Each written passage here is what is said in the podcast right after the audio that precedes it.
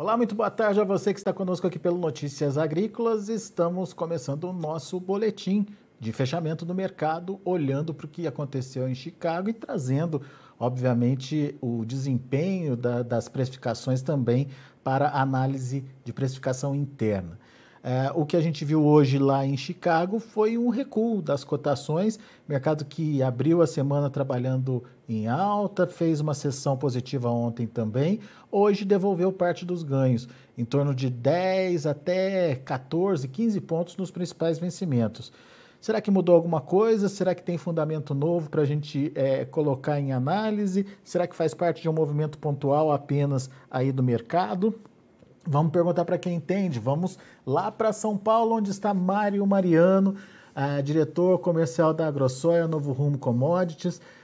Mário Mariano ajuda a gente a entender. A gente já sabia que poderia ser uh, um período de volatilidade aí para os preços, mas uh, o mercado aparentemente está sem rumo, né, Mário?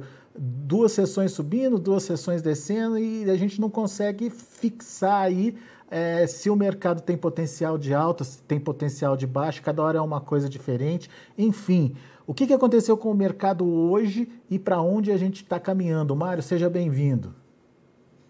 Obrigado, Alexander. Boa tarde. Boa tarde, amigo Alexander, e boa tarde, amigos do Notícias Agrícolas.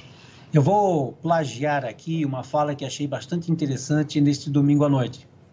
Oscilação dos mercados de commodities estão selvagens e vieram para ficar.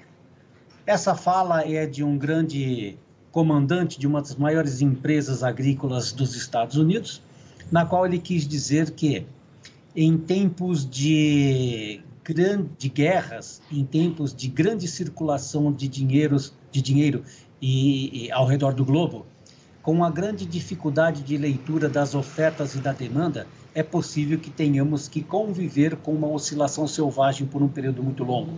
Talvez essa seria uma resposta já imediata para o seu primeiro questionamento, Alexander, indicando que ontem uma ação altista, que não fora muito diferente da segunda-feira, indicava uma dificuldade de leitura para o que será o plantio nos Estados Unidos. Embora negativo no primeiro momento, após o relatório nos indicar o tamanho maior de área naquele país para a soja e reduzida para o milho, começou-se a, alardear a quatro cantos nos Estados Unidos a dificuldade do plantio com excesso de umidade e temperatura fria nesses dias. Não é muito anormal nesse momento, mas chama-se atenção para o efeito lanina que devemos monitorar nos próximos dias do mês de abril, pois ele é que dará o tom para o desempenho do plantio deste grão. A exemplo, inclusive, de alguns estados pequenos de produção nos Estados Unidos estão plantando soja mais rápido do que em anos anteriores. E isso já faz com que muitos estrategistas daquele país comecem a sintonizar esse fenômeno lanina e alardear alguma preocupação no curto prazo. O milho veio plantado em torno de 2% na semana passada. O relatório USDA indicou nesta segunda-feira como normal esta, esse valor de plantio comparado à média dos últimos 4, 5 anos. O que devemos agora citar como baixista no dia de hoje, além do relatório indicando o, uma, um, um relatório climático, indicando um período mais seco para as próximas duas semanas no leste do cinturão de soja, é que é uma previsão também do relatório de exportações que será divulgado amanhã pela manhã, onde espera-se 500 mil toneladas de soja exportadas para este ano 21-22 e 750 mil toneladas prevista para a próxima temporada 22-23, essa que está sendo plantada agora. Portanto, é um número menor do que da semana anterior. Mas o que tem de relação com essa baixa? Sim, é que os chineses voltaram com pouca vontade. A gula deles ficou bastante limitada para 132 mil toneladas, segundo disse no dia de hoje o Departamento de Agricultura americano. E o mercado especulava com uma fome um pouco maior do que essa. É verdade que os estoques de farelo da China estão bastante reduzidos e a morosidade de compra dos últimos 40 dias já mostra uma retração significativa não só para soja como para milho também. Portanto, Essa foi a decepção marcada no dia de hoje, Alexander, com a baixa que você deve ter acompanhado em torno de 0,5% para milho e ao redor de 0,70% para a soja. E daí os fundos aproveitaram e fizeram a festa aí. Fundos, eu chamo muito atenção para esse player. Eles a cada dia tomam um volume significativamente maior de importância na tendência de curto prazo, pois estes senhores têm colocado cada vez mais importância arbitragem de dinheiro. Estou querendo dizer o seguinte: ontem eles compraram 15 mil contratos de soja e hoje venderam 6 mil. Não sei se os mesmos fundos, mas os gestores de, uhum. de recursos na Bolsa de Chicago têm colocado volumes significativamente grandes diariamente. Esse dinheiro, inclusive, tem sido uma onda de mudanças de comportamento de tendências de curto prazo. Quer ver? Não somente o dinheiro dos fundos que está passeando pelo globo tem andado nas commodities agrícolas, como também aqui no Brasil. O número cada vez maior de entrada de recursos de capital estrangeiro por aqui tem valorizado demais a moeda real. Com isso, acaba criando uma valorização das nossas commodities agrícolas, diminuindo o nosso potencial exportador, pelo menos o encarecimento dos nossos produtos, para quem adquire, para quem compra. O volume de recursos desses fundos também tem sido presente cada vez mais na arbitragem de outros produtos, no caso, mercados de energia. Pode ver que petróleo tem dia que sobe 5%, que foi o caso de ontem, e hoje está com 4,6% de baixa. Então, em termos de volatilidade, os mercados de dinheiros com gestores de fundos têm reinado diariamente, que fica impossível fazer qualquer análise de curto prazo que possa dar uma tendência assertiva para grãos ou mercados de energia, Alexandre. Muito bem. Clima nos Estados Unidos, demanda amorosa por parte da China, é, é, fundos aí é, enfim, atuando também, trazendo, portanto, essa volatilidade aí para o mercado, em especial essa queda hoje justificada em Chicago. Agora, você citou essa questão da força do real, é, tirando força da exportação. Qual é a consequência disso para o produtor brasileiro, que além dessa volatilidade em Chicago, é, tem perdido também em função do dólar, né, dessa força do real que você citou, e não está vendo muita variação nos prêmios mais, né, Mário? Pois é, é exatamente isso que está acontecendo agora. Então, se houve uma valorização da moeda real, e até vou dar um dado bastante interessante aqui, hein? O real, ele teve uma valorização em 2022, comparado a uma cesta de moedas de 33 países, da ordem de é, 20,5% nós iniciamos o ano ao redor de 5,65, 5,66 reais para cada dólar e hoje em torno de 4,70, 4,71. Então, performando uma valorização de 20,5%. Essa mesma comparação de valorização este ano da moeda brasileira, entre 2020 e 2021, o Brasil teve uma desvalorização da ordem de 40%. Onde eu quero chegar com essa informação, Alexandre? Que é relacionado ao sua, seu questionamento. O produtor que viu o desempenho da sua, do seu ativo em alta no mercado internacional e com uma demanda aquecida para o produto brasileiro, é porque nós tínhamos uma desvalorização da nossa moeda que traria e trouxe uma competitividade muito maior diante do mercado global com outros parceiros. No caso, exemplo, né, é, contra os Estados Unidos, grande produtor, assim como a Argentina e países da Europa. Então, nossa procura por grãos aumentou significativamente. O prêmio ele era o, o sinalizador de demanda uhum. Aquecido do mercado internacional, que por outras variantes acabou colocando os preços para cima.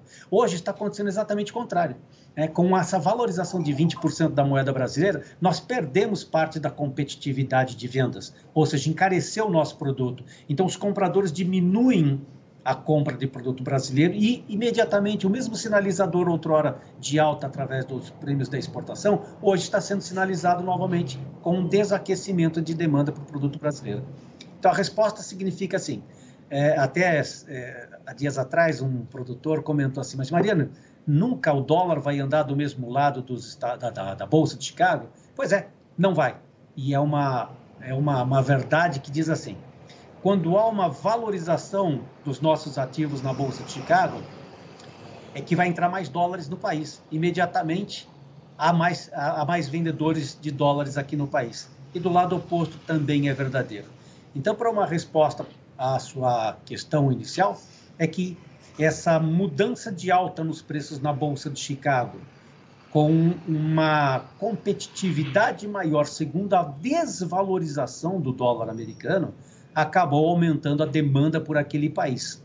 Por outro lado, tiramos a competição do produto brasileiro. Então, em termos de moeda, ela tem sido imediatamente verdadeira o lado oposto da tendência de preços na Bolsa de Chicago, Alexandre. Isso na prática significa o que para o produtor, Mário? É, ele vai ter mais dificuldade de negociar o produto dele, a soja dele, principalmente essa que está na mão dele ainda? É necessário que respondamos com algumas particularidades, viu, Alexandre? Vamos lá, vamos tentar. Sul do país, excessivamente negativo clima, eh, negativamente o clima e trouxe uma redução das safras. Então, Paraná, Rio Grande do Sul, Santa Catarina, Mato Grosso ah, do Sul, acabou tendo o efeito climático e tirou sua produção. Esta região provavelmente não terá mercadoria suficiente para atender a produção local, a demanda local e a exportação ao mesmo tempo. Do lado do Mato Pibá, do lado do centro-oeste, nós temos produções de maior escala, não tivemos problemas com o clima seco, mas exemplo do Mato Grosso, tempo bastante úmido. Vou até citar um, um, exemplo aqui, que na semana passada, quando eu estive viajando por Diamantino, Campo Novo do Parecis, Tangará da Serra, alguns produtores comentaram que o rendimento divulgado por algumas instituições daquelas, daquele estado, indicando números bastante elevados, mas algumas realidades estão à tona. Um deles havia vendido apenas 40% da sua safra antecipadamente, um produtor de 110 mil sacas de soja.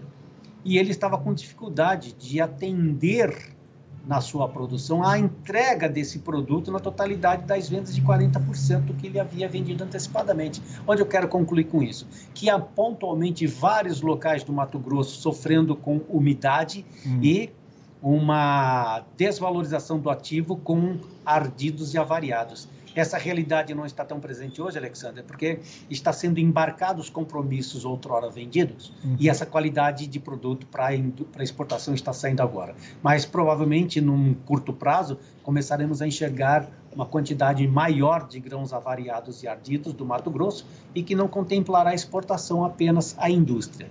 Então, estou tentando dizer para você que na região sul do país há, houve uma redução de safra por conta do clima da região do Mato Grosso, um efeito climático extremamente úmido, também tirando produtividade.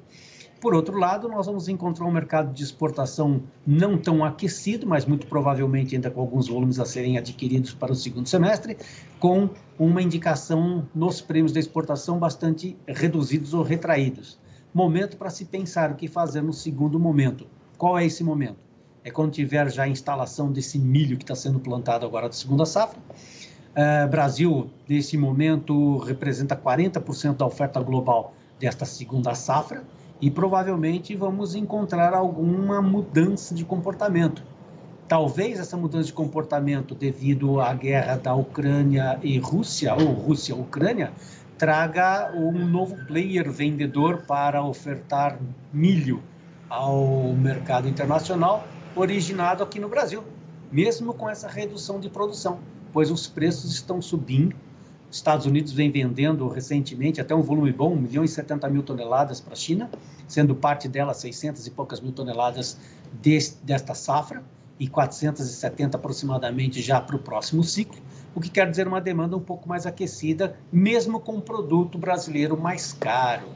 Isso, portanto, vai fazer com que no segundo momento do, do, do período de produção brasileiro tenhamos divergências de tendências, tanto para a demanda de soja quanto para a demanda do milho, ou os dois ao mesmo tempo, mas vai ser novamente uma onda é, uma onda difícil de pegar para visibilidade de tendências, pois temos hoje uma construção de dólar, uma construção de prêmios e outra construção na Bolsa de Chicago, mas se não tiver os grãos com qualidade adequada, isso tudo será desconstruído e o mercado interno é que será o demandador dos estoques de passagem brasileiro, Alexandre.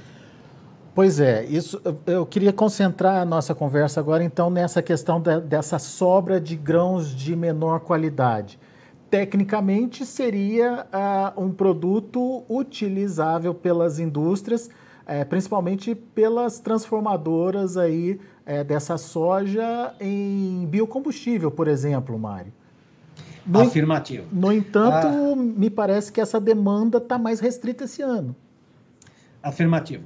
É, nós lamentamos muito no passado recente, por volta de, no primeiro momento em setembro, agosto, setembro, e no final de 2021, a retração e a redução do governo diminuindo de 14, 13 para 10% da mistura de biodiesel no óleo diesel para reduzir o preço nas bombas.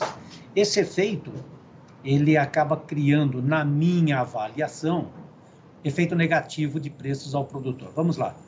O produtor que hoje não, consegui, não conseguiu e não conseguirá manter os grãos avariados para o segundo semestre, ele é obrigado a usar exclusivamente o canal comercial industrial. A indústria, por sua vez, ela vai conseguir colocar a ração no mercado interno, talvez para consumo um, uh, animal e parte da exportação, porém o óleo com a acidez elevada que ocorrerá por conta dos grãos avariados, será destinado exclusivamente para o biodiesel. Mas com essa limitação de 10%, a demanda do biodiesel acaba ficando limitada, né? E essa limitação impede com que as indústrias paguem preços maiores. Isso, na minha avaliação, tende a criar oferta maior para a indústria dos grãos avariados e menor para exportação, criando um desequilíbrio regional para a produção que sofreu mais com umidade. Desta forma, eu penso que temos um mercado que, mesmo tendo um prêmio maior na exportação, não contemplará o produtor uh, na sua totalidade de demanda para uma exportação dos preços da indústria. Então, vamos encontrar ao longo de um período uh, do segundo semestre, Alexander, onde a exportação terá preços uh, bastante voláteis para as regiões mais próximas dos portos uhum. e menor volatilidade nas regiões industriais, mas sempre com uma tendência de compra para um produto destinado ao mercado interno. Se não ficou claro, eu vejo como um mercado de baixa no curto prazo, perdoa, como baixa no, no médio prazo, desde que esta mercadoria esteja próxima das indústrias e longe dos portos. Essa é a minha avaliação de momento. Muito bem. Agora vamos então para aquela segunda parte da sua colocação da visibilidade que talvez o milho brasileiro é, possa ganhar diante dessa necessidade internacional aí uh, de compra. É, uma coisa compensaria a outra, na sua opinião, Mário? É, o que é, o milho. Uma coisa compensaria a outra, na sua opinião? O, o que o milho ganharia de destaque poderia, de repente, cobrir um, um possível prejuízo, não sei se prejuízo é a palavra, mas um possível desfalque aí uh, trazido pela soja? Tá, então vamos lá. É, parte da sua pergunta eu não entendi direito, pois houve uma falha, mas eu entendi parcialmente e vou tentar responder com o que entendi. O mercado de milho, até pouco tempo atrás, devido a essa perda da produção sulista, encontrou uma, um espaço apenas para o consumo interno. Então, os preços subiram demasiadamente. E agora, com essa, com essa questão cambial, ele acabou tendo o mercado exportador como um mercado mais distante. Entretanto, esse distanciamento começa a se encurtar a partir do momento em que já há um período muito longo de guerra entre Ucrânia e a Rússia, Rússia e Ucrânia, e esses dois países são grandes ofertantes de grãos como cevada, sorgo, trigo e milho principalmente. Os países que dependem do trigo e milho da Ucrânia e da Rússia e provavelmente terão déficits de ofertas desses dois países, até porque já fora divulgado que será reduzido em torno de 50% ou 55% dos grãos desses dois países, por conta da guerra, sem tempo para o plantio, fará com que os compradores comecem a criar alguma defesa onde será proibido a exportação de alguns grãos e até mesmo aumentar a sua demanda ou controlar os estoques internos, sobretudo trigo e milho. Com isso, os preços começam a ficar mais aquecidos e coloca o possível milho brasileiro, que já está caro pela sua oferta restrita com produção diminuída, já no cenário internacional. Eu até dar um exemplo aqui para você muito recente. Semana passada, os preços de milho para a região de Diamantino, Mutum, que é a região do Médio Norte, era ao redor de 64, 65 reais, com entrega no mês de junho e julho, mês 6 e mês 7, que é o período de colheita uhum. da safra do milho naquela região.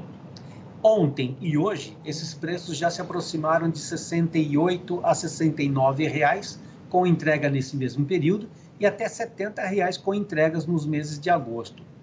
Onde eu quero concluir com essa alta de preços é que já é o exportador ativo buscando produto para saída pelo Arco Norte. Possivelmente, esse efeito de preços maiores já estará contemplando a safra brasileira para exportação, outrora negociada com países que não terão condições de entrega efetiva. Portanto, eu já vejo uma demanda de exportadores para a segunda safra de milho mato-grossense, numa anormalidade de preços maiores do que temos visto nos últimos 15, 20 dias, Alexander. Portanto, eu coloco o milho brasileiro como provável novo player de produto para ocupar esse espaço vazio que a Rússia e a Ucrânia deixará com a oferta de alguns grãos. A ponto de compensar uma perda da soja? Ou daí já é, já é pedir demais?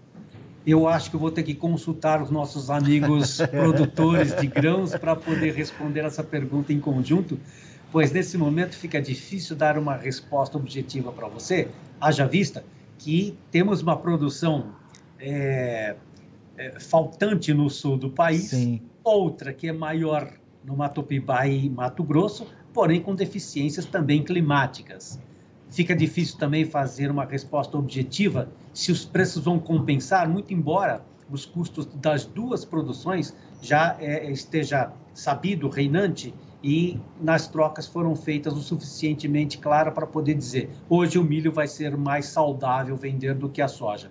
Eu vou deixar a resposta para os produtores, porque afinal de contas nós estamos falando é para eles. Essa mensagem eu acho que é mais fácil ser respondida por eles do que por mim.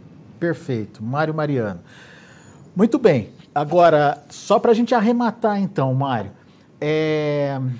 dá para imaginar um, um, viés aí para a soja? Vamos voltar para a soja então, é, daqui para frente? Ou essa volatilidade que você ponderou aí, como é que é? é oscilação selvagem do mercado veio para ficar, vai continuar, Mário? É assim que eu enxergo e entendo também. Na próxima sexta-feira temos o relatório USDA que informará o tamanho da produção brasileira. A expectativa, pelo menos dos números dos traders consultados, é ao redor de 125 milhões de toneladas, quando no último relatório de março a indicação do USDA foi de 127. Da Argentina também será reduzida de 43 milhões e meio, a pesquisa atual é em torno de 42 milhões e 800 mil. O interessante nesse momento desse relatório é que temos um suporte graficamente indicado para o primeiro vencimento de 15 dólares 95 por bushel, não está muito distante do fechamento de hoje. Mas, além das estimativas de produção americana, brasileira e argentina, chama muita atenção os estoques de passagem global para o trigo. Então, no mês de março, a indicação era de um estoque de passagem de 90 milhões de toneladas. A previsão agora, segundo os traders de mercado que foram consultados, é de 88,8 milhões de toneladas. Na nossa conversa recente, né, é, há momentos atrás, eu comentei que o mais importante hoje é enxergar que a produção da Rússia e da Ucrânia é pequena segundo o seu plantio futuro. Com a redução dos estoques globais, está tipica, tipicamente claro que o mercado de milho e trigo é que deverão ter oscilações bem mais agressivas com esse resultado do relatório da próxima sexta-feira, o que fará com que o mercado de farelo e soja-grão acabe pegando um caminho idêntico e vá pegar um vácuo nessa tendência de oscilações de trigo e milho. Na expectativa de, de relatórios e também das estimativas de produção, eu chamo muita atenção para algo que está acontecendo no, no mundo, Alexander. Eu ia falar Brasil, mas além do Brasil, no mundo, a estimativa de inflação hoje nos Estados Unidos é a pior em quatro décadas. A conclusão dessa informação é a volatilidade selvagem que veio para ficar também nos mercados de taxa de juros e também nos mercados de commodities. A minha conclusão sobre esse ponto de vista é o mercado, depois do relatório da sexta-feira, mesmo tendo uma volatilidade de alta ou de baixa, nós temos que enxergar novamente os players que estão com dinheiro no bolso para fazer a precificação das suas moedas nas commodities agrícolas, nas commodities de energia e, sobretudo, nos mercados de taxas de juros. Então, aqui no Brasil, eh, vamos também continuar sendo eh, visto como um país próspero, com uma economia melhorando a cada dia e podendo, sobretudo, receber esse capital. Se isso não se isso acontecer, vamos continuar com nossas nossos ativos de exportação desvalorizados, pelo menos caro nesse momento, e se for por outro lado, que essa moeda faça uma correção, e eu acho que já é necessário que ocorra, para patamares em torno de 4,90, 4,87, onde poderá trazer um pouco mais de competitividade para os nossos ativos para um curto prazo, podendo precificar melhor a nossa soja e o nosso milho, Alexander. Muito bem. Ô Mário, então dá para concluir o seguinte: real fortalecido tira produto de exportação, esse produto de exportação vem para o mercado interno é, só que daí a gente tem o problema da inflação é, corroendo aí a capacidade de compra desse produto e uh, daí tem um embrólio danado aí pela frente, então, né? pois é, eu, na verdade o que eu quis dizer foi exatamente isso. Então, veja, quando nós temos uma inflação uh, pior nas últimas quatro décadas nos Estados Unidos, eles também estão per perdendo poder de aquisição. Né? Então, imediatamente todos os ativos da agricultura serão uh, melhor precificados se for para exportação. Como não tem uma exportação aquecida no momento por conta da ausência dos chineses, então não há uma tendência de alta tão significativa no curto prazo, mesmo com um relatório USDA indicando menor uhum. produção e o estoque de passagem reduzido para trigo. Para o Brasil não é diferente, nós temos ainda uma inflação correndo a, os salários né, do, do, do, trabalhador brasileiro, que no final de contas, até vou fazer uma brincadeirinha com você. Vamos lá. Uh, essa brincadeirinha eu fiz com alguns amigos no Mato Grosso recentemente. Qual foi o valor que você pagou por uma, por uma dúzia de ovos na, na última ida ao supermercado? Bom, eu vou antecipar a minha, tá? A minha senhora esteve no mercado recentemente e pagou ao redor de 10 reais uma cartelinha de ovos, uma dúzia.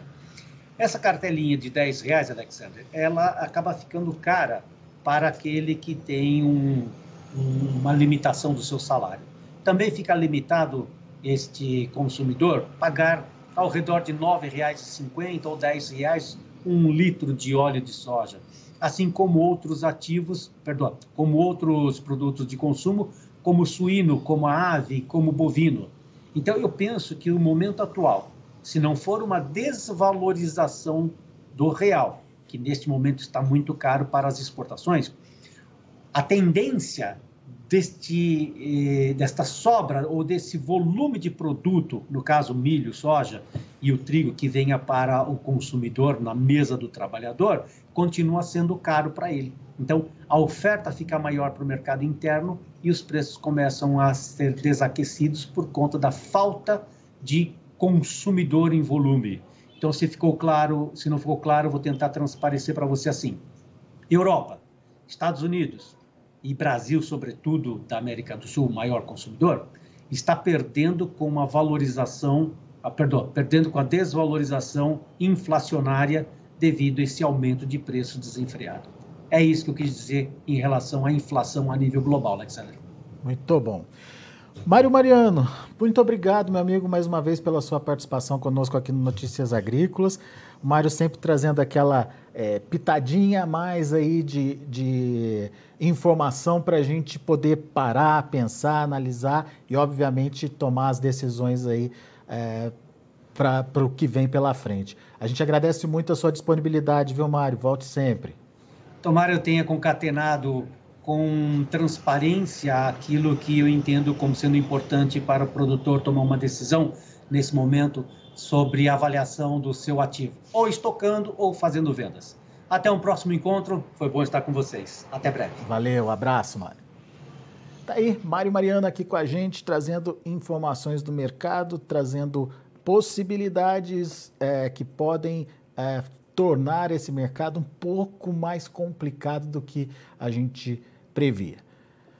Vamos aos preços. Vamos ver como estão as negociações lá na bolsa em Chicago, finalizando o dia com maio trabalhando a 16 dólares e 19 centes por bushel, perdendo 11 pontos e meio. Julho 16 e 3, perdendo 10,5. Agosto 15 dólares e 63, perdendo 12 pontos. E o setembro 14 dólares e 86 centes por bushel, perdendo 14 pontos e meio. Isso a soja. Vamos ver o milho. Milho para maio, 7 dólares e 56 centes por bushel, 3 pontos mais 25 de queda. Para julho, 7 dólares e 47 centes por bushel, perdendo 1 ponto mais 25. Para setembro, 7 dólares e 15 centes por bushel, perdendo 1 ponto mais 75. E o dezembro, 7 dólares e 4 centes por bushel, queda de 1 ponto mais 75 também. E para finalizar, o trigo. Para julho, 10 dólares e 40 centes por bushel, uma queda de 4 pontos mais 75. Setembro, perdeu 0,75, fechou a 10 dólares e 36 centes por bushel. Dezembro já subiu, alta de 4 pontos mais 75 a 10,32. E o março de 2023, 10 dólares e 20 centes por bushel, também com alta de 8 pontos mais 75. Portanto, é, destaque aí para a produção da próxima safra lá nos Estados Unidos. São esses os números de hoje do mercado de grãos lá na Bolsa de Chicago. A gente agradece a sua atenção e a sua audiência. Notícias Agrícolas 25 anos ao lado do produtor rural. Se inscreva em nossas mídias sociais. No Facebook, Notícias Agrícolas. No Instagram, arroba Notícias Agrícolas. E em nosso Twitter, arroba Norteagri. E para não perder nenhum vídeo, não se esqueça de nos acompanhar no YouTube e na Twitch Notícias Agrícolas Oficial.